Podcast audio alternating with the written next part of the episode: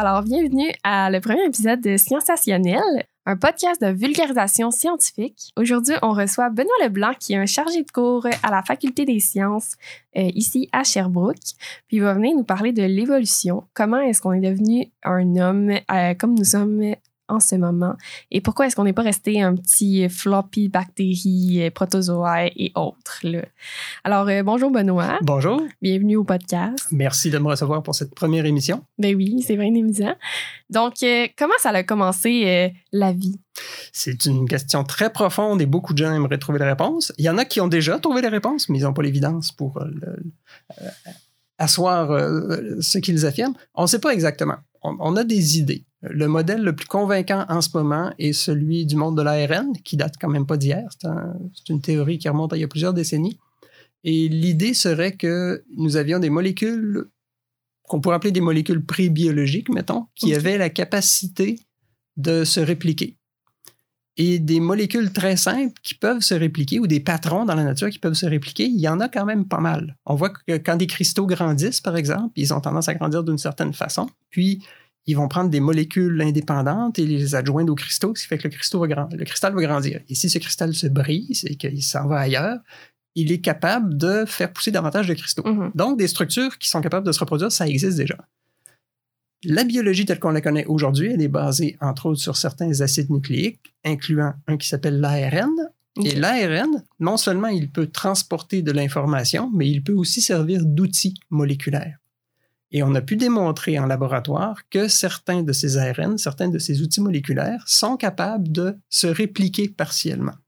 Alors déjà, avec les molécules qui existent aujourd'hui dans le monde vivant, il y en a qui sont capables de se reproduire elles-mêmes. Est-ce que initialement, c'était vraiment des molécules d'ARN qui ont été les premiers réplicateurs? On ne le sait pas.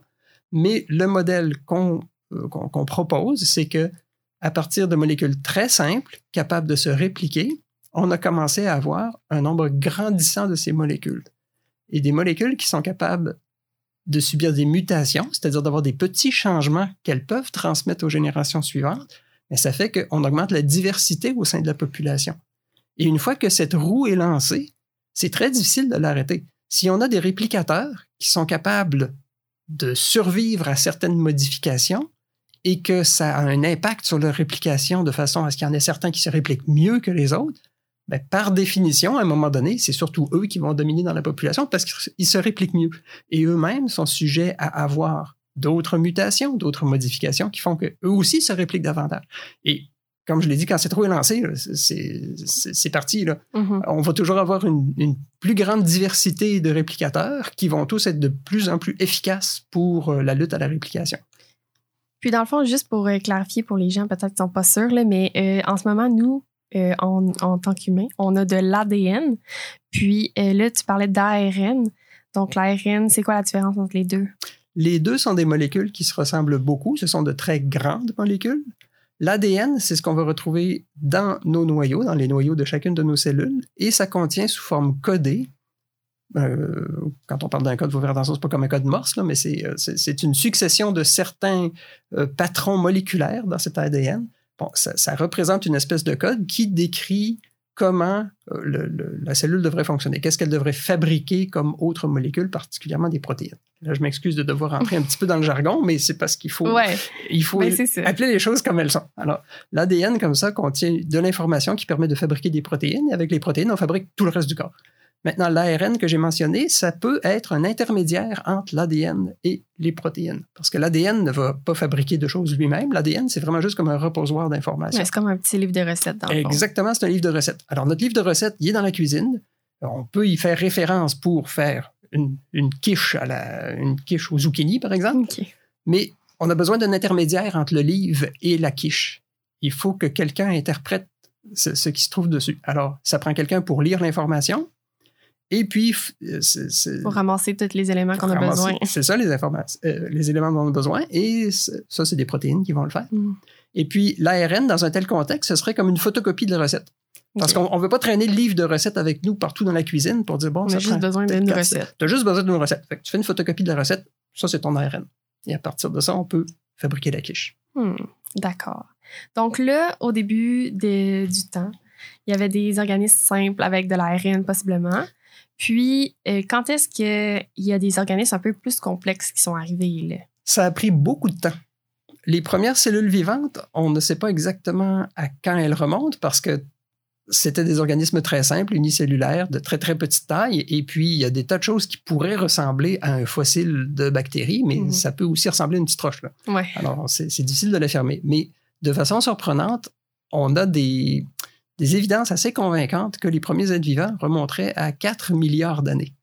OK. Puis la En fait, Terre. 4 milliards d'années, deux ans, parce que ça fait deux ans que j'ai lu que c'était 4 milliards OK. d'années. Puis la Terre, elle a combien d'années? 4,5 milliards d'années. 4,5. Ouais, Puis là, ça fait près. 4 milliards. C'est- C'était très peu de temps. Enfin, très peu de temps. On parle quand même de 500 millions d'années. Ouais, mais pas tant longtemps Pas- après la création. Non, effectivement, surtout que quand la Terre s'est formée, c'était pas un endroit très hospitalier. Mhm, ouais, Le- l'atmosphère était pas C'est ça, l'atmosphère est très, di- très différente. Il n'y avait pas d'oxygène dans l'atmosphère. La planète était bombardée constamment par des aérolites parce que c'était plein de cochonneries dans le système solaire Ouais. à cette époque-là. Alors, ça nous tombait dessus, les météorites. Voilà, il y avait de la lave en fusion partout, bling, bling, boum. Puis apparemment, c'est juste à la fin de cette période de bombardement intense que tout d'un coup, oup, la vie apparaît. Ce qui, en un sens, est assez encourageant dans notre euh, quête éventuelle de vie extraterrestre, c'est que la vie, c'est peut-être pas si rare que ça. En. Ouais. autant qu'on a les bons, les, les bons éléments qui soient Faut que rassemblés. les, les choses soient adaptées. Là. Euh, oui, on a besoin de certaines conditions, c'est sûr, mais au point de vue du matériel de base, Ouais, ça prend pas grand-chose. Ça prend pas grand-chose.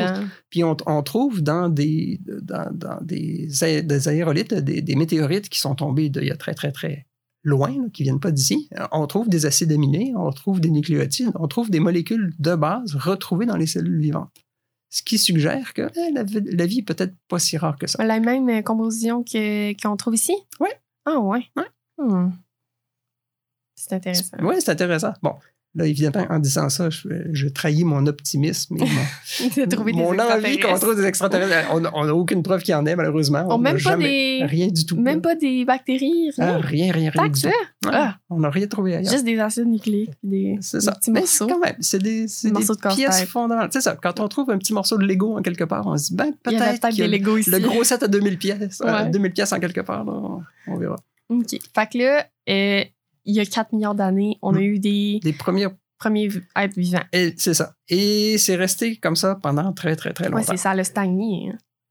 Je dirais pas pas, que ça, stagné. je dirais pas que ça a stagné, mais c'est que on a ces, ces micro-organismes qui apparemment étaient adaptés à leur environnement et laissaient derrière eux des bébés micro-organismes, puis ça faisait la job pendant très, très, très longtemps.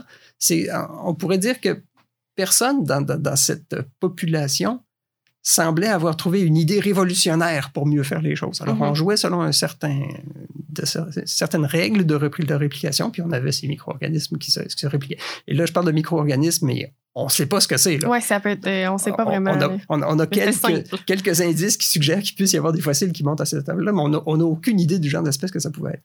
Et il a fallu comme ça de très nombreux millions d'années, même des centaines de millions d'années, avant qu'on commence à voir apparaître des formes qu'on peut aujourd'hui reconnaître comme étant des organismes plus complexes.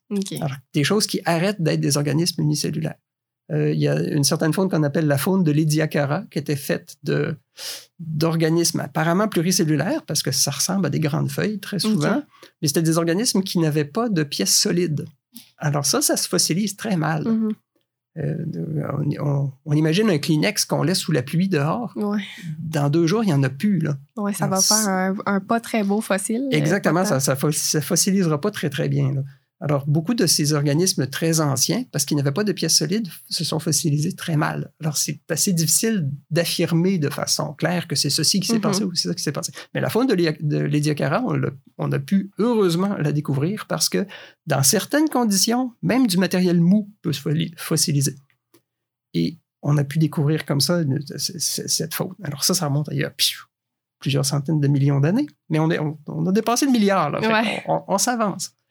Et là, en combinant différents aspects de notre étude du monde vivant, on voit que nous avons de ces organismes qui commencent à complexifier leur forme et qui, à un moment donné, font des découvertes ou des inventions qui leur permettent d'avoir vraiment un gros avantage sur leurs compétiteurs. Et un de ces gros avantages, ça a été le corps solide. D'avoir des Oui, parties solides. c'est ça. Dans une époque euh, préhistorique qu'on appelle le, Cam- le- le Cambrien, nous avons tout d'un coup un paquet de plans corporels qui apparaissent avec des organismes qui deviennent plus solides. Et quand des organismes deviennent plus solides, quand on a un exosquelette puis qu'on se nourrit d'organismes mous, ben, c'est très avantageux parce que l'organisme mou, il y a de la difficulté à se défendre. Oui, il ne peut pas se défendre. Il ne peut pas vraiment se défendre. Euh, on, peut, on voit la chose un petit peu partout dans le monde, dans le monde actuel.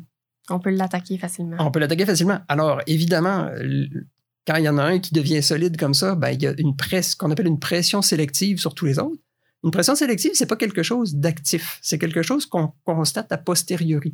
Mais quand il y a une pression sélective qui font que seuls les organismes un peu plus solides survivent, ou du moins euh, ont du succès, ben, tous les organismes qui sont un petit peu plus solides se retrouvent avantagés. Mm-hmm. Et ils vont laisser derrière eux plus de descendants fertiles qui vont transmettre à leurs propres descendants le trait un petit peu plus solide. Et comme ça, on se solidifie petit à petit. C'est ce qu'on appelle la sélection naturelle, qui fait qu'il y a des traits qui apportent un avantage reproductif à un moment donné dans certaines conditions environnementales. Et parce qu'il y a un avantage à la reproduction dans ces conditions-là, bien, les traits sont transmis et peuvent être renforcés éventuellement. Tous les organismes sont solides. Enfin, une grande quantité d'organismes ont, un corps solide. Puis, l'avantage pour nous, c'est que ça se fossilise beaucoup mieux. Oui, comme ça, on peut les dater puis les euh, oui, on, peut surtout voir comment ils se ressemblent les uns aux, mm-hmm. autres. Alors, quand, on a des strates euh, géologiques qui sont pleines de trilobites, qui s'étalent sur des millions et des millions et des millions d'années, on peut voir comment les trilobites changeaient de forme progressivement dans le temps. Et c'est un petit peu comme ça qu'on en est venu à cette réalisation que les formes vivantes qu'on voit aujourd'hui proviennent de formes vivantes qui nous ont précédés, forcément, et qu'avec le temps, ces formes, elles changent de forme. On ne retrouvera jamais de lapin dans le précambrien. Il n'y a pas de fossiles de lapin avant que les organismes soient devenus solides. Il n'y en a pas du tout. Pourquoi? C'est parce que ça n'existait pas encore. il y avait un, ancêtre du lapin. Il y avait un ancêtre du lapin très, très, très lointain. Je ne saurais pas dire c'est lequel, mais il y avait certainement un ancêtre. Et c'est après plusieurs millions d'années qu'on a éventuellement le lapin moderne tel qu'on peut le reconnaître qui apparaît. Hmm. Fait que là, on a découvert que c'était avantageux d'avoir un corps solide. Puis là, là, on a encore des micro-organismes, mais on, peut être pluricellulaire maintenant. Bien sûr, oui, c'est ça. La pluricellulaire, ben, en fait, la pluricellularité est arrivée pas mal avant ça. OK. mais là, on devient solide. Oui, c'est ça. Ben, la pluricellularité, c'est déjà quelque chose d'intéressant parce que ça aussi, c'est un degré de complexification qu'on n'avait pas vu jusqu'à présent. Et ça commence d'une façon simple par des organismes individuels qui se mettent à vivre ensemble, un peu comme dans une Colonie. oui, plus une colonie qu'une. J'allais dire une confédération, mais une confédération, ça ça marche pas tout le temps. Alors, plus une colonie, oui, qui font que les organismes sont, ils sont tous semblables, mais vivent ensemble, puis ça fonctionne très bien. Euh, les éponges, par exemple, aujourd'hui, ça existe encore. Puis c'est encore comme ce, ça. Ben, ce sont des organismes dans, les, dans lesquels les cellules se ressemblent beaucoup, mais sont capables d'avoir, en s'unissant, une fonction plus utile. Dictyostelium, c'est un micro-organisme qui. Euh, moi, je ne vais pas l'appeler un champignon parce que c'est pas techniquement un champignon, mais c'est une petite, morve qui se promène. Et dictyostelium, il y a des cellules individuelles qui, à un moment donné, oh, s'envoient un signal chimique qui font qu'elles se rassemblent toutes pour faire ce qui ressemble vraiment à une petite larve. Ça ressemble à une petite limace molle. La petite limace molle se promène et éventuellement, oh, elle se fixe dans le sol, elle se dresse comme un champignon, puis ça lui permet de disséminer ses. Ah, oui. Oui, C'est vraiment spectaculaire. Alors, c'est unicellulaire pendant un certain temps, pluricellulaire à d'autres moments. C'est funky quand même. c'est extraordinaire. Puis c'est quelque chose, c'est un mécanisme qu'on observe aujourd'hui, mais il a dû exister il y a très, très, très longtemps. Hmm. Puis quand on commence à vivre comme ça en colonie, à un moment donné, on peut voir des cas où des cellules se spécialisent. Oui, puis ça va être difficile. Après, on ne pourra pas se séparer. C'est plus difficile. C'est un petit peu comme dans les sociétés humaines où jadis, on était tous des chasseurs-cueilleurs. Alors, tout le monde devait le matin se lever pour aller chasser son mammouth ou ramasser des baies pour pouvoir manger. Puis à un moment donné, on invente la vie communautaire dans laquelle ah, on n'est pas obligé de tous aller chasser finalement. On pourrait en avoir quelques-uns qui font chasser parce qu'ils sont bien bons pour ça, d'autres vont aller ramasser des baies parce qu'ils sont bien bons pour ça, d'autres vont garder les enfants parce qu'ils sont bien bons pour ça, puis on réussit à nourrir tout le monde. Et à un moment donné, on, on ajoute des couches de complexification là-dessus, on invente l'agriculture, on dit, mhm. on va planter ces, herbes qu'on a ramassées. Avez-vous remarqué, quand on prend les graines des herbes et qu'on les replante, l'année suivante, ça redonne plus de plantes qu'avant? on va faire ça. Alors, on va Mais c'est ça qui est on pourrait pas euh, prendre, mettons, les gens qui gardent les enfants puis les pitcher à aller chasser des mammouths là, parce qu'ils vont faire un saut. Ils sont pas spécialisés, c'est ça. Ils sont probablement pas aussi adaptés. Mais en ayant des, gens qui sont spécialisés dans plusieurs domaines différents, on est capable. tout. Non, ça fait un tout, ça fait un tout qui est efficace et ça fait un tout qui permet d'ouvrir d'autres portes. Parce qu'à un moment donné, quand on a assez à manger, parce qu'on a suffisamment de gens qui chassent, suffisamment de gens qui, qui plantent du grain, puis suffisamment de gens qui, euh, qui vont ramasser des baies, il y a un paquet de gens qui n'ont pas besoin de travailler. Ils vont pas se tourner les pouces, ils vont faire autre chose. Mhm. Il y en a un qui, de coup, invente la poterie.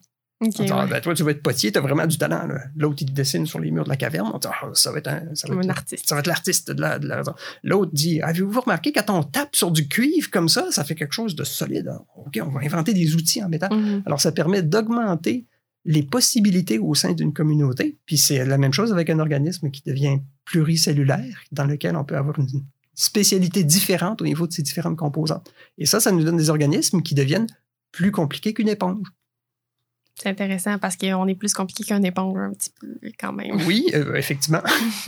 il, y a, il y a des organismes qu'on qualifierait de très simples qui, sont, qui ont quand même un degré de spécialité extraordinaire. Ouais, Des- il, y a, il y a des méduses qui ont un cycle de vie.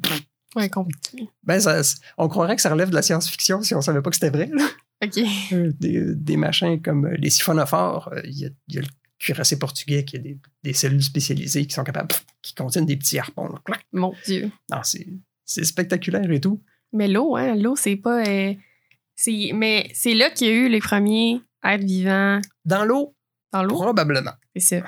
Puis, Probablement. Là, on a continué à se développer de plus en plus pour avoir sûrement des genres de poissons, ou je sais pas. Éventuellement, oui. Puis quand est-ce que Les c'est poissons, arrivé? c'est arrivé tard. Ça, Les poissons, c'est tard? Oui, c'est tard, les poissons. Fait que Ben, ça enfin, devait être des par- machins. C'était c'était des machins, des machins qui nagent. Et parmi les machins qui nagent, euh, bon, il y, a- il y a beaucoup de. Il y a des invertébrés qui se développent, évidemment. Ouais. Puis, Mais- ce, que- ce qui me surprend beaucoup, moi, dans cette histoire d'évolution, c'est l'arrivée relativement tardive des plantes. Ah, ouais, c'est après les, les aquatiques? Euh, ben non, je dirais pas c'est après les aquatiques, mais c'est- c'est- tous ces, tous ces royaumes du monde vivant se sont développés un peu en parallèle. Personnellement, j'aurais cru quand j'étais petit que les plantes sont arrivées En premier. un bon 2 milliards d'années avant le Avant premier le animal. Non, pas vraiment. C'est Pas mal en même temps. c'est ça. Tout, tout- en fait, ce qu'on appelle une plante aujourd'hui et ce qu'on appelle un animal aujourd'hui, Ouais. si on remonte assez loin dans le passé, on se dit, well, C'est pas tant ça. c'est ça. Quand on considère un eugène, c'est une cell- c'est un organisme unicellulaire. C'est un organisme uni- unicellulaire qui fait de la photosynthèse, fait que ça devrait être une plante. Mais il y a un flagelle, il se promène, fait que ça devrait être un animal parce qu'il se promène. Mhm. Alors, est-ce que c'est C'est un peu mélangé. ben, c'est ça, quand j'étais au cégep, on se demandait est-ce que c'est une cellule de plante qui se promène ou si c'est une cellule animale qui est capable de faire de la photosynthèse? Ben, finalement, la question est un petit peu spécieuse parce que c'est ni l'un ni l'autre. C'est pas une plante, c'est pas un animal, c'est un eugène. OK, ouais. Ils ont fait une catégorie spéciale juste pour lui. Ben, le, le- le gros problème avec les catégories, c'est que ça peut nous confiner dans des petites cases. Mhm. Et la plupart des catégories, elles n'existent pas en réalité. Elles sont là pour faciliter notre compréhension du monde, mais intrinsèquement, il y a- il y a- ça n'existe pas vraiment. Quand on parle du concept d'espèce, par exemple, le concept d'espèce, très souvent, on va s'arrêter au fait que ah, les membres d'une même espèce sont capables de se reproduire entre eux et de donner des descendants Ouais. fertiles. Oui, d'habitude, c'est vrai, mais il y a des membres d'espèces différentes qui sont capables de se reproduire entre eux et de donner des descendants fertiles. Mhm. Euh, je, pense, je pense que les canidés sont pas mal capables de tous se Ouais, croiser entre eux. là. Le, le loup, le coyote, le chu. Bon, le, le loup gris et le chien, c'est la même chose, mais le coyote, c'est Canis latrans, c'est une espèce différente. Au Mhm. point de vue de la nomenclature du loup gris, c'est tout à fait fertile, cette histoire-là. Ouais, c'est proche. Ce qu'on- on, on va qualifier d'espèces des groupes d'animaux qui se reproduisent entre eux et donnent des descendants fertiles d'habitude. Ouais. Ils peuvent ne pas se reproduire entre eux pour d'autres raisons. Alors, on va les classer différemment parce qu'ils ont un mode de vie tout à fait différent, qu'ils n'habitent pas la même place, euh, sont peut-être en voie de devenir isolés reproductivement, mais ils ne le sont pas encore. Sauf que parce que c'est des, des animaux qui ne sont pas semblables en tout point, on va dire, bah, c'est deux espèces. OK. Mais le concept d'espèce, c'est pas écrit dans les gènes. Là. Ouais, non, c'est pas- nous qui avons mis ça. C'est ça. on, va pas dire, OK, ben, euh, le mardi soir à 8h30, là, telle espèce, c'est existé, puis elle est devenue une autre espèce. Ouais, elle a évolué. C'est ça, elle a, elle- évolué à, à telle date. L'évolution, c'est continu. Ouais, c'est ça. Ça, n'arrête pas. Hmm. On, on nous demande parfois, quand on parle d'évolution, de nous, de nous dire ah, quelles sont les espèces transitoires entre telle chose et telle Ouais. chose? Mais une espèce transitoire, techniquement, ça n'existe pas. Toutes Ouais. les espèces sont transitoires. On est toujours en train d'évoluer. Mhm. Ça se fait tellement lentement qu'on ne le voit pas. La transition entre une espèce et une autre, c'est un petit peu comme la transition entre un enfant qui est petit et un enfant qui est grand. Ouais. Quand il est-ce pas grand du jour au lendemain. Exactement, c'est en plein ça. Il ne devient pas du jour au lendemain. Il n'y a pas un moment où il va être grand. Puis quand on voit l'enfant qui est de taille moyenne, on va pas dire que c'est un enfant transitoire entre le petit, le petit. Oui, il est transitoire dans le sens qu'il tente les deux, mais je veux dire, il n'est pas, passé du stade 1 au stade transitoire à une date précise, puis du stade transitoire au stade grand plus tard. C'est un concept qui n'a pas de sens. Mm-hmm. Puis nous, là-dedans, on est où? Euh, ben, on est encore vivant. Oui, mais je veux dire. avantageux. Nous, ouais, on a survécu à plein d'affaires, mm-hmm. mais là, on est arrivé quand, nous? L'être humain moderne est apparu il y a entre deux, environ 250, 200-250 milliers d'années. Oh, ça fait pas longtemps. Non, c'est assez récent. Mais on parle de l'être humain moderne dans le sens qu'il nous ressemble. Mm-hmm. Mais avant, ça, c'était les grands singes. Oh non, les, grands singes, c'est très. Les grands singes, c'est nos cousins éloignés. On, s'est séparés des derniers grands singes il y a environ 7 millions d'années. C'était la branche qui devait donner naissance aux chimpanzés, aux bonobos éventuellement. Alors, notre ancêtre commun, ça remonte à, 7 millions d'années. Oui, ça, fait très longtemps. Mais c'est que le. Il n'y a, pas de ligne droite vers l'être humain en partant, mettons, des poissons. Notre ancêtre poisson, parce qu'on a eu un ancêtre poisson à un moment donné, entre notre ancêtre poisson et nous, c'est pas une ligne droite. Ce à quoi on assiste, c'est plutôt un branchement. Cet ancêtre poisson, il y a eu des tas de descendants. Et parmi ces descendants, il y en a qui sont partis dans une direction, partis dans une autre direction. Euh, certains de ces, certains de ces descendants poissons ont commencé à vivre en dehors de l'eau, alors que d'autres sont restés dans la flotte. Euh, parmi ceux qui sont sortis de l'eau, ben, il y a encore eu des descendants qui ont essaimé. Puis c'est comme un gros, gros, gros buisson avec des tas de branches. Et éventuellement, si on suit le tronc principal à travers une branche, à travers une plus petite branche, à travers une petite, petite branche, et à travers une plus petite branche, puis à travers un pétiole, puis à travers une feuille, on finit par tomber sur l'être humain moderne. Mais il n'y avait rien qui prédestinait l'être humain moderne à apparaître. On est juste comme On est apparu à un moment donné comme un paquet d'autres euh, espèces, un paquet d'autres euh, hominidés, et il y a eu beaucoup d'organismes qui ressemblaient à l'être humain moderne. Euh, ne serait-ce que d'autres, membres de notre, qu'est-ce qu'on appelle ça le genre en français. Alors, d'autres membres de notre genre, du genre Homo. Homo sapiens, c'est notre espèce. Je pense qu'Homo néandertalensis peut être considéré comme une espèce à part, même si on est encore capable de se croiser. Euh, l'homme de Denisova, il n'y a pas de nom je ne pense pas qu'il y ait de nom officiel encore de, de nom d'espèce. Ça viendra probablement. On sait qu'il existait aussi. L'homme de Flores, qui a disparu de façon relativement récente. Je pense que ça fait grosso modo 20 000 ans à peu près. C'est pas très loin entre le dernier homme de Flores et la première pyramide d'Égypte. Alors, l'homme de Flores existait. Homo erectus, il a vécu pendant quelque chose comme 2 millions d'années ou presque.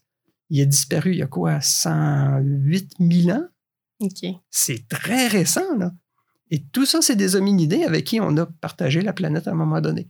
Ce qui est très triste dans le cas du genre Homo, c'est qu'on est les derniers en ce moment. Oui, parce que ça, là, il nomme plein d'autres euh, euh, d'autres hominidés, mais il en reste plus. À il en reste plus. Non, c'est ça. Homo, sapiens, c'est le dernier qui reste.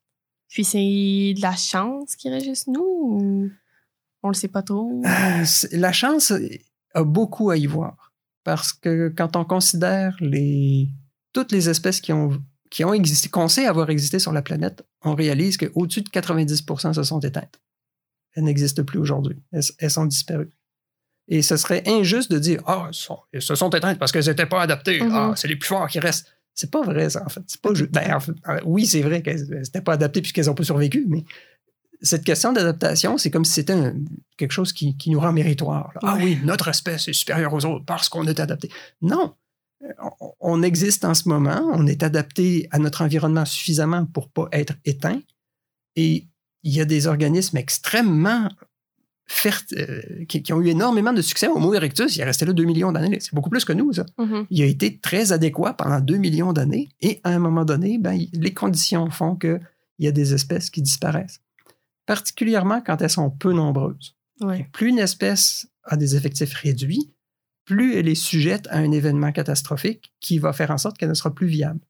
Et ça n'a pas besoin d'être un événement dans le genre une météorite qui nous tombe sur la tête et qui fait que oh, tout le monde meurt ça, ça ferait la job quand même, mais ce qui peut se produire, c'est un changement climatique qui fait que pendant deux générations, on a juste moins d'enfants et qu'après cet événement, après cet étranglement, notre diversité génétique est rendue si faible que les descendants qui vont venir au monde vont être défavorisés parce qu'ils ont moins de plasticité dans leur, dans leur génome. Ils ont moins la capacité de résister à de nouvelles crises qui pourraient se présenter.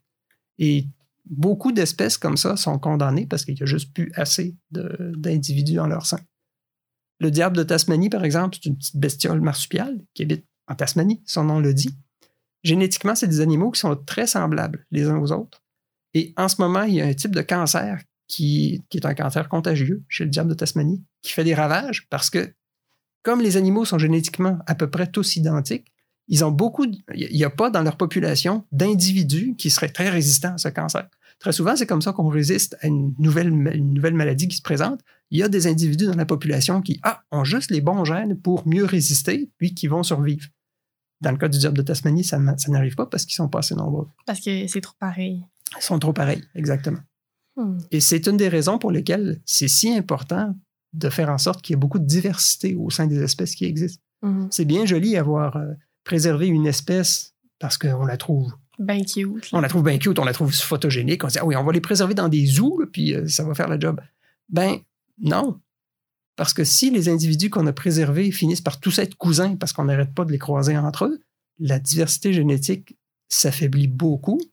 Et cette espèce, elle est sur le respirateur à ce moment-là. Mhm. On va peut-être pouvoir la maintenir dans des zoos très très longtemps, je l'espère, mais c'est des très mauvaises nouvelles pour sa, su- sa survie dans la nature. Mhm. Puis nous, dans le fond, donc là, on vient pas on, directement des singes. Non, on ne vient pas directement des singes. Nous, nous sommes des singes. Alors, nous sommes des grands singes, mais les grands singes qui existent en ce moment n'étaient pas là avant nous. On a évolué en parallèle En avec eux. Alors, le chimpanzé, le bonobo et l'être humain, ce sont des grands singes. Il y en a deux qui sont très poilus, l'autre non. Mhm. L'être humain, une de ses caractéristiques comme primate, c'est qu'on est remarquablement glabre. là. Ouais, pas poilu. On n'est pas poilu pour des raisons qu'on ne comprend pas encore tout à fait, mais il y a des tas d'hypothèses qui sont intéressantes. J'aime j'aime bien l'hypothèse de la course. Ça, je Ouais, ça pour qu'on puisse courir plus vite. euh, pour qu'on puisse courir longtemps. Longtemps. Qu'on puisse courir longtemps, qu'on puisse, euh, puisse courir longtemps, qu'on puisse évaporer notre chaleur sous la forme de sueur. Hmm. Et euh, c'est une, une méthode de chasse, pour un organisme comme nous qui ne court pas si vite que ça. Mais si on est capable de courir longtemps, on peut poursuivre une antilope. Et on poursuit, on poursuit, on poursuit. L'antilope court beaucoup, beaucoup plus vite que nous. Mais elle va s'essouffler. Oh, je, je sais pas si. Ouais, elle va probablement s'essouffler à un moment donné, nous aussi, mais Ouais. elle, elle va, elle risque de mourir d'un coup de chaleur à un moment donné. Ah. Si on, la on maintient sa course tout le temps, tout le temps, tout le temps, là, finalement, elle n'est plus capable de. Parce qu'elle a trop de poids, elle n'est pas capable d'évaporer sa chaleur. Exact. Alors que nous, si on est glabre, ben, on Hmm. est capable de suer beaucoup, de perdre beaucoup de chaleur, puis ça nous permet de courir longtemps. Et éventuellement, ah, ah, on l'a rattrapé. Hmm, c'est quand même euh, efficace. Oui, mais il faut être un bon chasseur, parce que Ouais. la gazelle, évidemment, quand elle détale, on la perd. Mais il y a encore de des chasseurs dans le, dans le désert du Kalahari en, en ce moment qui sont des pisteurs extraordinaires, qui sont capables de regarder par terre, de voir, oh, ici, il y a un bousier qui est en train de rouler quelque chose, ça doit être de la crotte. Je regarde la crotte, je goûte à la crotte. Ça goûte le poison que j'avais mis sur ma flèche tantôt. Donc, cette crotte a été livrée par une girafe. C'est la girafe sur laquelle j'ai tiré il y a trois heures quand elle est partie à la course. On est sur la bonne voie. Continuons. Ah, c'est des, chasseurs extraordinaires. C'est quand même intense. On peut pas garantir que c'est comme ça que ça se passait chez nos ancêtres, Mhm. mais ce serait. dire, Ben, oui, c'est C'est romantique de le penser. Ouais, il dit, y avait peut-être pas de poison sur leur girafe, là, mais. Ah, ben. Ah, ben peut-être. ouais. je pense que découvrir que des choses sont toxiques puis qu'on peut, on peut les mettre sur des pointes de flèche, c'est une, une idée assez répandue. J'avoue, j'avoue. C'est assez efficace. Donc, euh, oui, no- no- on- les grands singes et nous, ben, euh, les chimpanzés, les bonobos et nous, on a un ancêtre commun qui remonte à il y a 6-7 millions d'années à peu près. On ne sait pas exactement quand parce que cet ancêtre commun a vécu dans des endroits du globe où apparemment il faisait plus humide en ce moment, dans, la, Euh. dans la forêt, la forêt humide. Qu'est-ce qui est moelleux, ça se fossilise pas bien? Et ça se fossilise pas bien, ça pourrit plutôt que se Mm. fossiliser. Euh, alors, euh, ça, c'est plus difficile. Par contre, les, des humains plus récents qui vivaient dans la partie plus euh, orientale de l'Afrique, eux, se sont davantage fossilisés. Alors, des ancêtres de l'être humain, on en a vraiment pas mal. C'est assez impressionnant. Mais plus loin que ça, pour le chimpanzé, c'est plus difficile. Ah. Mais on peut aussi utiliser, outre les fossiles, on peut utiliser les séquences d'ADN et voir jusqu'à quel point l'ADN de l'être humain ressemble à celui du chimpanzé et à quel point l'ADN de ces deux-là ressemble à d'autres primates, comme les gorilles ou comme les orang-outans. Et comme ça, on peut refaire un arbre généalogique qui montre que, en remontant assez loin, on trouve un ancêtre commun entre l'être humain et le chimpanzé. Puis, un petit peu avant, mettons, un, deux millions d'années avant ça, on a un ancêtre commun entre toute cette ribambelle-là plus le gorille. Et si on remonte un peu plus loin, on, trouve un ancêtre commun. On en rajoute. On rajoute l'orang-outan. Et si on remonte plus loin, on rajoute le gibbon, qui est un autre grand singe. Et si on remonte un peu plus loin, on commence à rejoindre l'ancêtre commun qu'on a avec les, les- les singes qui ne sont pas des grands singes. Des singes qui ont des queues, entre autres. Euh, de- en anglais, il y a une différence entre les deux. Un grand singe, ça s'appelle ape, alors qu'un un singe tout court, ça s'appelle un monkey. Mhm. En français, on dit singe pour les deux, mais à un moment donné, les apes et les monkeys se rejoignent. Et en remontant toujours plus loin comme ça, on trouve de plus en plus d'ancêtres communs avec tous les primates. Après ça, on entre les lémuriens, comme Zoboomafoo. Mhm. Après ça, on s'en va plus loin vers des animaux qui ressemblent un petit peu à des fouines qui, qui vivent dans les arbres. Puis, en remontant toujours, comme ça dans le passé, avec l'utilisation des fossiles, avec la position des fossiles dans les strates géologiques, avec l'analyse des gènes des créatures qui descendent de ces ancêtres communs, on est capable de tracer un arbre généalogique, comme ça, qui, ou un arbre phylogénétique qui nous permet de remonter dans le temps. Alors, on voyage dans le temps vers le passé. Et on voit qu'à un moment donné, bon, on avait un ancêtre commun avec tous les animaux à quatre pattes qui se promènent, tous les mammifères à quatre pattes qui se promènent, euh, qui se promènent sur, le sol. On a eu aussi un ancêtre commun avant ça avec tous les animaux à quatre pattes tout court. Mhm. Si on remonte plus loin, on trouve un ancêtre commun avec des poissons comme euh, le, comme le, célapan- le, le célacanthe, comme les, les sarcoptérygiens. Euh, alors, puis en remontant éventuellement, on va se ramasser à 4 milliards d'années. Ouais. Où est-ce qu'il y avait les petites bébites de... Les petites bébites informes. Ouais. dont les descendants ont quand On même, descend sont de quand même là. ben, c'est quand même bien de se dire qu'on est une petite bibite euh, il y a Une 4 petite milliards bébite d'années. Nos descendants vont aller sur la Lune un jour. là.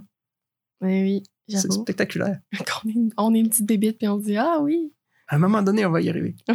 Mais c'est ça, ça s'est pas fait tout seul. Puis, dans cette, cette progression vers la complexité, il y a eu des étapes qui étaient étaient-elles peu probables? Si on donne suffisamment de milliards d'années à un processus, j'imagine que tout risque d'arriver, mais Mhm. un des événements déterminants, ça a été la création des eucaryotes. Et là, c'est un terme encore plus, euh, plus technique. Obscur. Qu'est-ce que c'est qu'un eucaryote? Bien, C'est l'une des deux grandes sortes de cellules qui existent sur la Terre. Il y a Parce qu'avant ça, c'était juste des prokaryotes. Un prokaryote, c'est comme un sac de gras dans lequel il y a de l'ADN et des protéines. Et ce sac de gras, cette cellule, est capable de se reproduire, de se répliquer pour en faire, pour faire davantage de cellules comme elle. À l'intérieur d'un eucaryote, l'ADN n'est pas libre dans la cellule. Il est pris dans un noyau. Et le noyau, qu'est-ce que c'est? Ben, c'est un deuxième sac de gras à l'intérieur du premier. On a rajouté du gras dans le fond. On a rajouté du gras à l'intérieur. À quoi ça sert? Ah, ben, il y a- il y a- à quoi ça sert d'avoir un deuxième sac à l'intérieur, d'avoir un noyau? Ça sert à toutes sortes de choses. Mais en fait, ce qui a, ce qui a fait la grande distinction entre les prokaryotes et les eucaryotes, c'est pas l'apparition du noyau. C'est l'apparition de ce qu'on appelle une mitochondrie. Hmm. Qu'est-ce que c'est que la mitochondrie? Ben, c'était un autre prokaryote jadis. Et à un moment donné, un de nos ancêtres prokaryotes, une cellule toute seule, s'est mise à vivre avec une deuxième cellule toute seule, elle aussi notre ancêtre, et les deux se sont mis à vivre conjointement. Et ont fini par fusionner. Il y en a une qui s'est ramassée à l'intérieur de la deuxième. Cette cellule, cette cellule qui est entrée à l'intérieur de la, de- de la première, elle était capable de conférer à l'union des deux la capacité de faire une très grande quantité d'énergie. Pour des raisons chimiques qui sont faciles à expliquer maintenant. là. Mhm. Et la beauté de la chose, c'est que la mitochondrie, si elle était toute seule, ça n'aurait pas fait grande différence. Mais dans une même cellule eucaryote, on peut avoir plusieurs mitochondries. Mhm. Et si on peut avoir plusieurs mitochondries, ben, ça nous fait beaucoup, beaucoup, beaucoup de piles énergisaires à l'intérieur de la cellule. Ce qui fait qu'une cellule peut euh, fabriquer de l'énergie beaucoup plus facilement et est capable à ce moment-là de faire des choses qu'elle n'aurait pas pu faire auparavant. Et cette fusion entre les eucaryotes et les prokaryotes qui ont donné naissance aux cellules à noyau qu'on connaît aujourd'hui, c'est un des événements marquants de l'histoire de la vie sur notre planète. La complexité était rendue beaucoup plus facile grâce à cette modification. Et quelles sont les chances que ça se produise? Ouf! Ouais, On sait que ça s'est produit deux fois parce que ça s'est reproduit aussi avec les chloroplastes, pour les plantes. qui chez ouais. les plantes permettent de le faire de la photosynthèse. Donc, deux fois, c'est quand même pas si mal. Deux fois sur quatre- 4,5 milliards d'années. Ouais, puis euh, un, un point par contre qu'il faut souligner, c'est que c'est deux fois pour ce qu'on en sait. Ouais. Parce que la vie est peut-être apparue euh, 512 fois sur la Terre. Et on ne le sait pas parce que s'il y, a- il y a juste une, une de ces vies qui a perpétué, euh, qui, autres a pu se perpétuer, toutes les autres ont disparu, ben, on ne saura jamais que les 500 roses ont été là. Même Mm. chose avec le, le- cette, euh, cette endosymbiose qui a permis la création des mitochondries ou des chloroplastes. Euh, C'est quelque chose de spectaculaire. C'est arrivé deux fois au moins. Mais Est-ce que c'est arrivé 78 fois, puis 60 et 76 fois? Ça n'a pas laissé de traces, c'est possible aussi. Mhm. On ne sait pas. Je pense même que c'est. Si j'avais à parier, je dirais que ça a dû se produire plus que, Plus que ça, mais plus ça a que ce qu'on observe.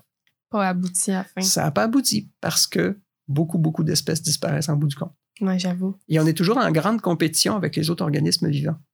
Même quand on aime flatter des animaux doux, j'aime beaucoup cette expression, on est toujours en compétition avec tous les autres êtres vivants parce que les ressources sont limitées, Mm. puis que beaucoup d'organismes se sont adaptés à la présence d'autres organismes et s'en servent soit comme d'un écosystème, ce que font les bactéries qui vivent à l'intérieur de notre bedon, ou s'en servent comme proie pour les manger.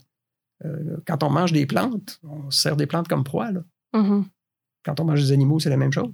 Alors, Ouais. Beaucoup de- beaucoup d'organismes vivants font de la prédation sur d'autres organismes vivants. Donc, on est dans, dans une espèce de course aux armements avec tout ce qui vit autour de nous. Hmm. OK. Fait que là, on est devenu des eucaryotes. On a gagné un noyau. On a gagné plein de power. Puis ça, ça nous a permis de développer, de se développer de façon plus complexe. Oui. Puis là, on a pu évoluer plus rapidement à partir de là ou pas vraiment plus rapidement, juste différemment. Rapidement, ça, se- ça se mesure une fois de plus a posteriori. Mhm. Euh, je dirais qu'on a pu se développer de façon plus élaborée. J'aime mieux dire élaborée que plus rapidement. On a pu construire de nouvelles structures, on a pu avoir des, des animaux et des plantes qui étaient beaucoup plus gros que ce qu'on observait autrefois, jusqu'à obtenir des, des- des choses comme la baleine bleue aujourd'hui ou Ouais. comme le, le séquoia, qui sont des, des êtres vivants qui sont gigantesques. C'est énorme, énorme, énorme, énorme. Et ça, c'est entre autres dû au fait que, oui, on a la possibilité de développer de tels organismes. Donc, oui, on, on- on a développé notre, notre, notre complexité comme ça. Mais pour qu'on on en revienne à l'histoire de l'être humain lui-même, l'être humain, bon, à un moment donné, c'est un mammifère comme bien d'autres mammifères. Et on a, on a eu de la chance, faut le dire. On a eu de la chance. On s'est mis à développer un intellect plus avancé. Ce que beaucoup d'autres organismes ont fait. Euh, il y a beaucoup de cétacés qui sont très intelligents. C'est assez. Euh, les, les baleines, les Ah, dauphins, oui, oui. des animaux très Oui, intelligents. c'est vrai. Euh, même, on ne va pas faire de, du spécisme en disant Ah oui, ben, on est des mammifères, on est le meilleur. Il y a des invertébrés qui sont extraordi- extraordinairement brillants. Des pieuvres, Ah oui, c'est vrai. ça, Ça, c'est c'est intelligent. c'est intelligent, c'est spectaculaire. C'est vrai. Puis c'est même pas dans notre même. C'est même pas un mammifère. C'est pas un mammifère, c'est un invertébré. Ben oui.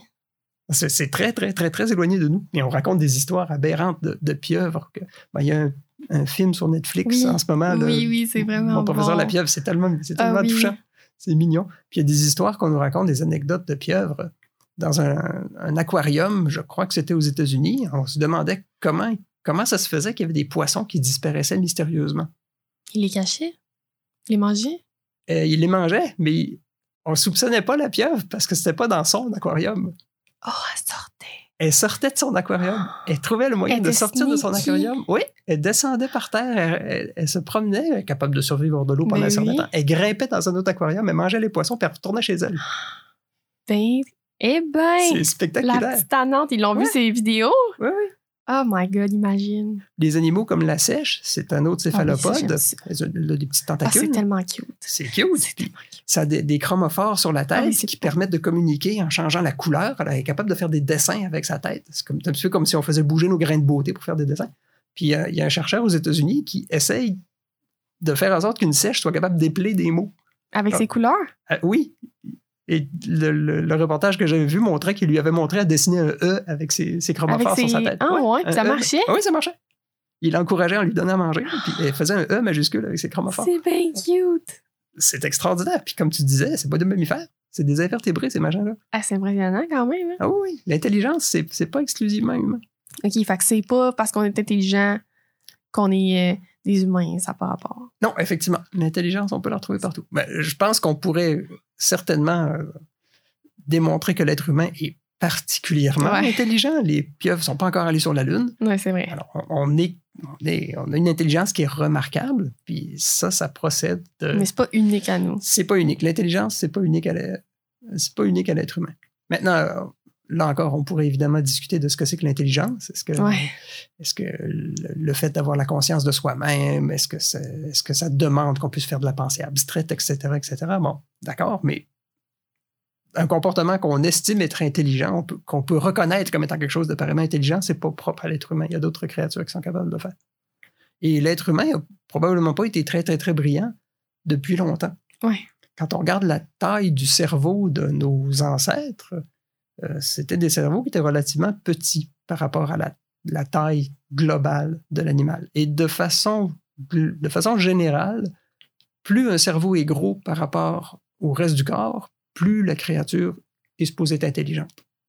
Et on a observé parmi les primates cette croissance de l'encéphale humain relativement récemment.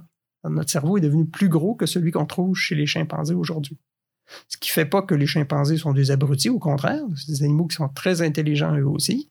Euh, le gorille, c'est la même chose, c'est un animal qui est très intelligent. Et on peut enseigner à ces grands singes à parler le langage des sourds-muets. Ils ne sont pas capables de vocaliser parce qu'ils n'ont pas l'organe nécessaire, ils n'ont ils ont pas le- la, la gorge, les cordes vocales faites pour Parler. vocaliser comme nous, ils ne peuvent pas parler. Alors, Comme dans la planète des singes, quand les singes se mettent à parler, malheureusement, ça ne marchera pas. Mm. Mais on peut leur montrer à utiliser le langage des sourds-muets et euh, le gorille Coco avait un vocabulaire de plusieurs centaines de mots. C'était- comprend pareil. En fait, je pense que je me souviens plus si elle est encore. J'espère que Coco, oui. Elle est super sympathique. Puis euh, il y a beaucoup, il y a beaucoup d'autres primates comme ça qui sont capables de Communiquer. communiquer, de s'exprimer, puis même de faire preuve de créativité. Avec les, les langages des signes. Oui. euh, quand Coco était fâché contre quelqu'un, elle était capable de lui envoyer des insultes. Ah ouais. c'était c'était bien. Faut pas que tu te chicanes avec le chien, Ouais. le gorille, pour Son- petit loup. Son, son, son- son chat qu'on lui avait donné, on lui avait Ah. donné un chat domestique à un moment donné, elle l'avait appelé euh, tout en boule. Tellement C'est adorable, puis elle s'occupait de son chat et tout et tout, puis elle, elle reconnaît les êtres humains. Elle, elle, euh, elle- c'était une grande fan de Mr. Rogers et de Robin Williams. Quand elle les a, quand elle les a vus en réalité, ah, elle était Ah. contente, contente, elle les a fou, ouais, serrés dans ses même. bras. C'est... Oui, c'est, ça nous amène des larmes aux yeux de voir Mais ça. oui, c'est fou comment c'est intelligent. Dans- Tu sais, on est... il n'y a pas juste nous là, qui est Non, non, capable de. Mais c'est, tellement proche de nous. Là. C'est vrai, on est. Génétiquement parlant, on est pratiquement semblable aux chimpanzés. là. Les différences sont, sont minimes entre nos deux Pourtant. Phénotypiquement, on Phénotypiquement, ressemble pas il y a des différences. C'est ça. Mais ça prend pas grand-chose pour changer un phénotype. Mhm. Ça prend un petit peu plus d'expression d'un gène à un moment donné, un petit peu moins à un autre. Ça prend des cellules qui, lors de notre développement embryonnaire, se divisent un petit peu plus de fois qu'on le retrouvait dans une autre espèce, puis ça fait Mm, toute une différence. Avec le cerveau humain, c'est ce qui se produit. Ce qui fait que le cerveau humain est plus gros que celui d'un chimpanzé, c'est principalement à cause de l'épaisseur de son néocortex, qui est la partie extérieure, ce qui ressemble à un chou-fleur. La partie extérieure de notre. Du Cerveau? Du cerveau, oui. Pas de la tête. Moi, j'étais comme, Hmm, on ressemble pas tant à un fleur, Non, mais OK. Ben, il y en a, oui. Ouais. Alors, euh, ce, ce- ce cortex, il va se former à partir de cellules, évidemment, comme tout dans notre corps. Et les cellules nerveuses qu'on trouve dans le cortex viennent de cellules précurseuses du cortex. Et ces, ces cellules, ces cellules qui agissent comme des précurseurs, au stade embryonnaire, elles se divisent un certain nombre de fois. Qui est plus élevé que Qui chez est plus les élevé, autres c'est ça. Qui est plus élevé chez l'être humain que chez les autres singes, et plus élevé chez les autres singes que chez la souris, par exemple. Puis là, ça va être exponentiel. C'est exponentiel parce que ça. toutes les fois qu'on divise une fois de plus, on a deux fois plus de cellules qu'avant. Ah. Fait que si j'ai des instructions qui disent ces cellules-là vont se diviser quatre fois plus qu'avant, ben ça fait deux exposant quatre fois plus de cellules à la fin. Ça fait beaucoup, beaucoup plus de cellules. là.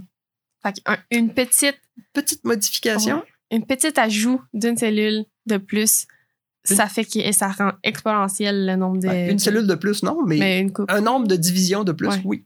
Un nombre de divisions de plus, ça fait deux fois plus de cellules. Deux nombres de divisions de plus, ça fait quatre fois plus de cellules.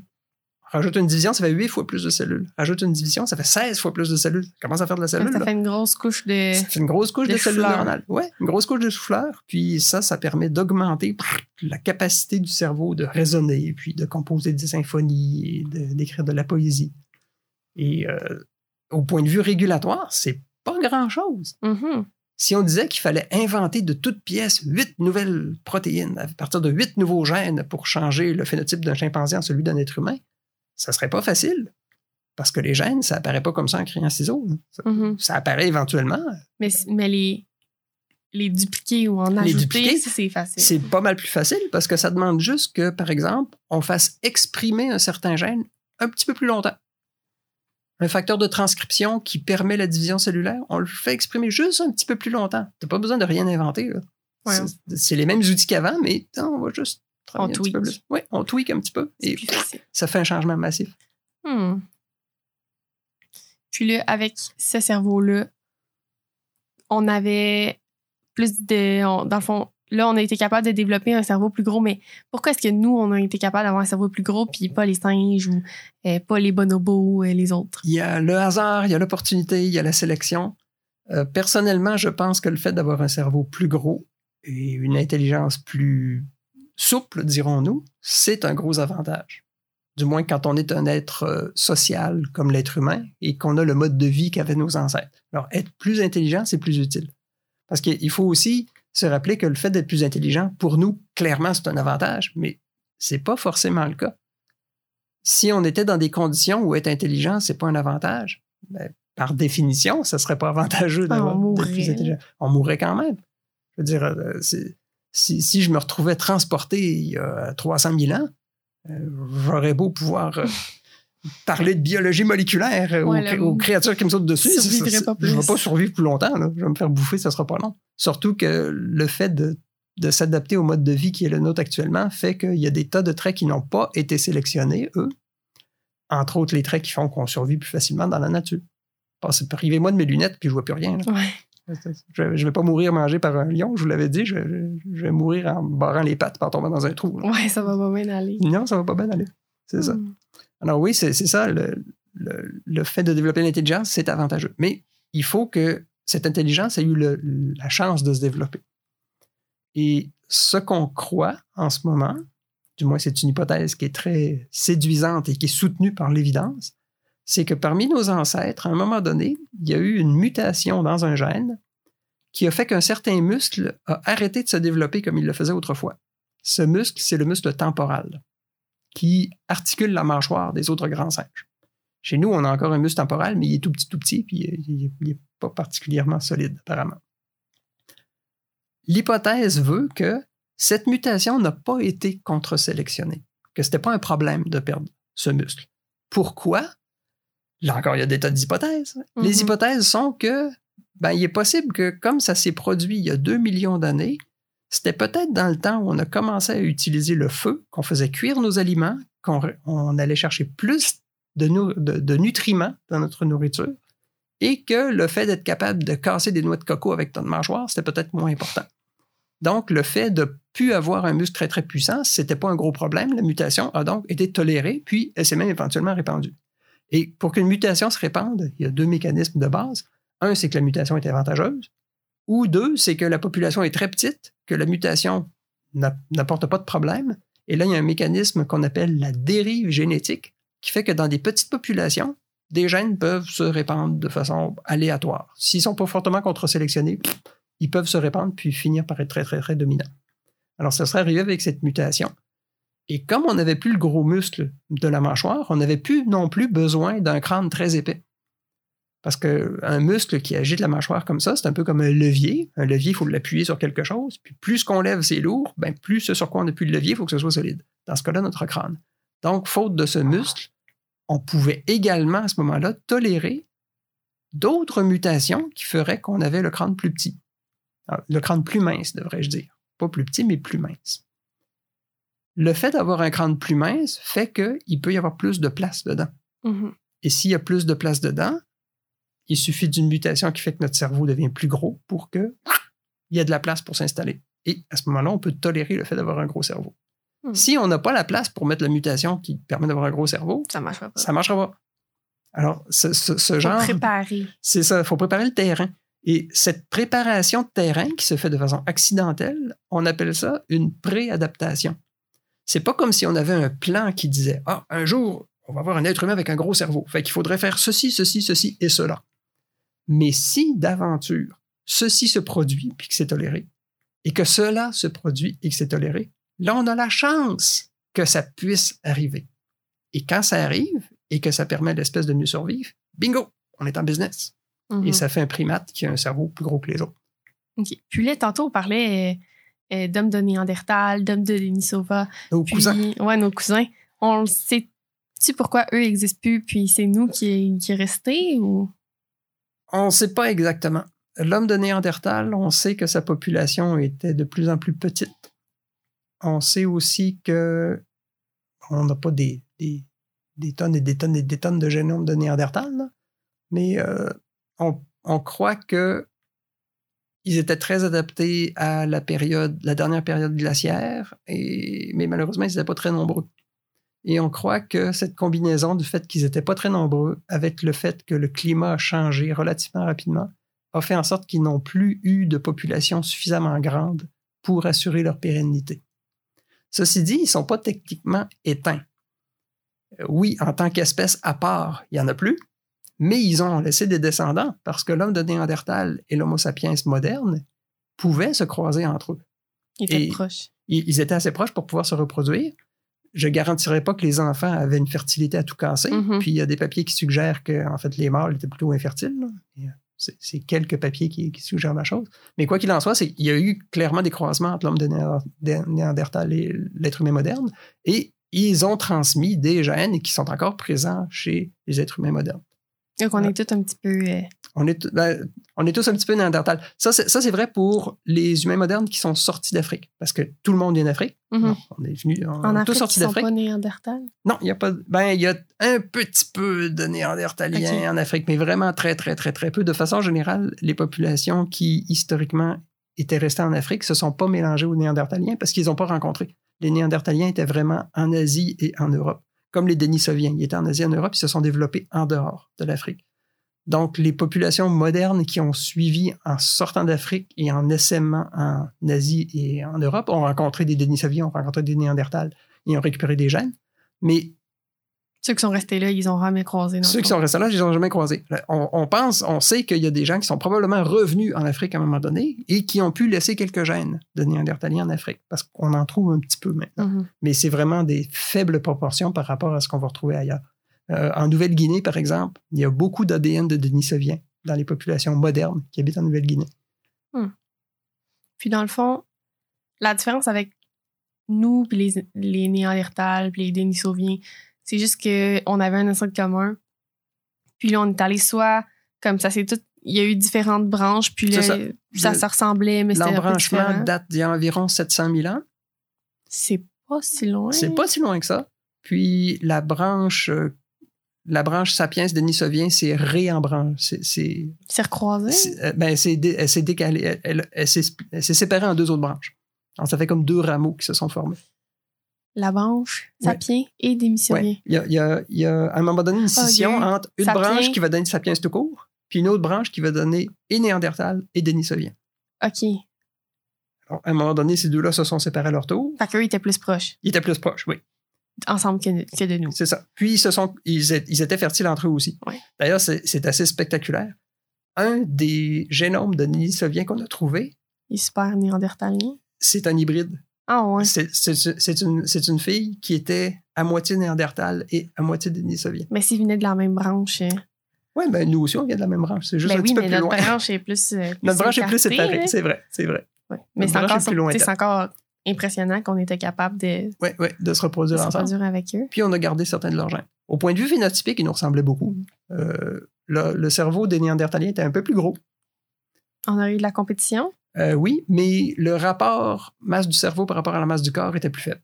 Ah, il y avait Parce qu'ils plus étaient plus gros costauds que nous. Oui, ils étaient plus costauds que nous. Ils étaient plus costauds que nous. Ils avaient des, une arcade sourcilière un peu plus prononcée. Mais quand on fait des reconstitutions à partir de, de- de restes de Néandertaliens, puis qu'on essaie de voir à quoi ils ressemblaient, ils nous ressemblaient pas mal. Mhm. C'est- Ils passeraient dans la rue, puis on s'en rendrait pas compte. Fait que dans le fond, les, sûrement que les Homo sapiens, mettons, nos ancêtres se sont croisés avec eux sans même savoir que c'était une autre espèce. Là. Eux, ben, de toute façon, Oh, c'était c'est abstrait. là. Ça, c'est certain. Le concept de- d'espèce n'existait Ouais. pas. C'est juste comme, ah, du monde. C'est ça, du monde. Ah. Ça a l'air C'est d'autres mondes. correct. Ils ont l'air comme nous autres. Là. C'est exactement ça. Hmm. Que ça? N'a pas l'air de se manger, non? Ben. Ça doit être mon Il marche sur cousin. deux pattes comme toujours. Ok. Hey, euh, as-tu du mammouth? toi? Ah, c'est ça. Ah, ben, c'est intéressant. On est. Fait qu'on avait des cousins, puis on était. Puis finalement, pour X, Y raison, on était plus nombreux, on s'est mieux adapté, Hmm. puis on a survécu versus les autres. C'est ça. Et on n'est pas assez proche. Il y a Ah ouais. un événement, un étranglement qui a été relevé au point de vue génétique qui suggère que l'humanité, à un moment donné, il n'y a pas si longtemps, il y a environ 70 000 ans, On a failli mourir. on a failli mourir. On est passé très près de l'extinction. On estime, selon un papier que j'ai lu, qu'il restait entre une centaine et un millier de couples fertiles Hey à un moment donné. Fait qu'on a été vraiment chanceux euh, Ouais. de pas finir comme nos cousins. on aurait pu finir comme nos cousins. Et qu'est-ce qui s'est passé à l'époque? Encore une fois, c'est une hypothèse qu'on essaie d'échafauder. En faisant le lien entre le moment où cet étranglement s'est probablement produit et ce qui s'est passé ailleurs sur la planète, on note que, ah, à peu près en même temps, il y a eu une très grande éruption volcanique. L'éruption du volcan de l'île de Toba, hein, qui est en Indonésie.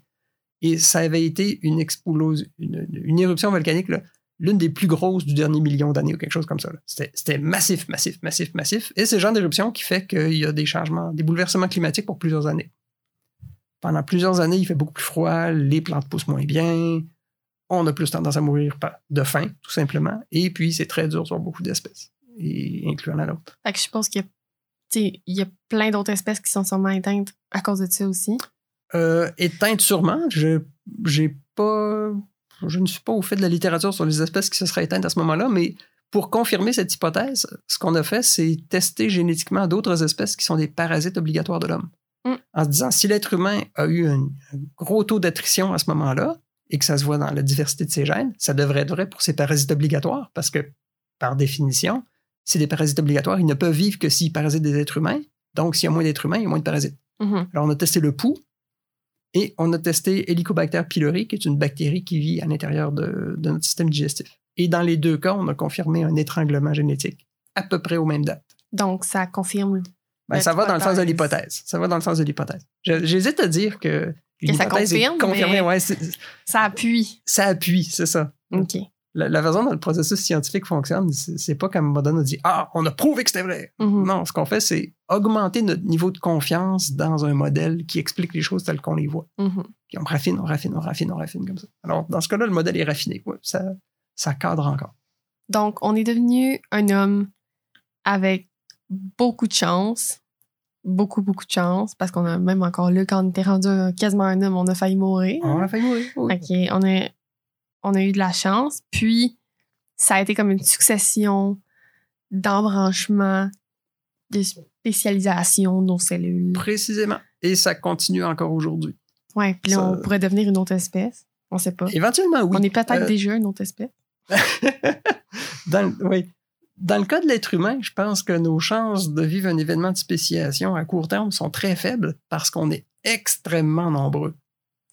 Et ça prend en une plus, petite population. Ça prend une, une petite population, ça, ça- ça vit des, des événements de, de spéciation plus facilement. Ça, c'est parce que ce qui fait que deux espèces vont vraiment être distinctes à un moment donné pour la peine, pour qu'elles soient plus capables de se reproduire entre elles, c'est qu'elles ont été isolées assez longtemps au point de vue reproductif pour qu'elles accumulent chacune de leur côté, indépendamment, des, des changements qui font qu'elles ne sont plus compatibles. Alors, ces changements, ça peut être des mutations, c'est la, celle à laquelle on fait réf- référence d'habitude, mais ça peut être des choses comme des changements de fréquence allélique aussi, qui est un concept plus biologique, là, mais ça se fait relativement facilement. On peut changer assez des populations pour qu'elles soient plus Mais ça croisables prend entre elles. quand même beaucoup de temps. Ça- euh, si c'est des petites populations, ça peut se faire vite. Si on considère le chien domestique, par exemple, le chien domestique, c'est un, loup gris, c'est Canis lupus. Et à partir du, de- du loup gris, en isolant reproductivement des branches, on est capable d'amplifier certains traits ou de réduire d'autres traits qui font en sorte qu'à un moment donné, on a un Saint-Bernard d'un côté puis un Chihuahua de l'autre. Hmm. Un martien qui, dépasse- qui descendrait sur la Terre et qui Il verrait un Chihuahua. c'est la même un- affaire, C'est ça, un Saint-Bernard et un Chihuahua, ils pourraient même pas croire qu'ils sont capables de se reproduire entre eux. Là. Ah ouais, mais Ils sont, capables. ouais, ils sont capables. Ben, je ne sais pas si la plomberie s'y, porte, mais génétiquement, Ouais. ils sont capables. Ah, c'est... J'avoue que c'est... Mais, mais, euh, tu comprends le principe que Ouais. assez rapidement, comme ça, on différencie au point de vue phénotypique deux, deux groupes.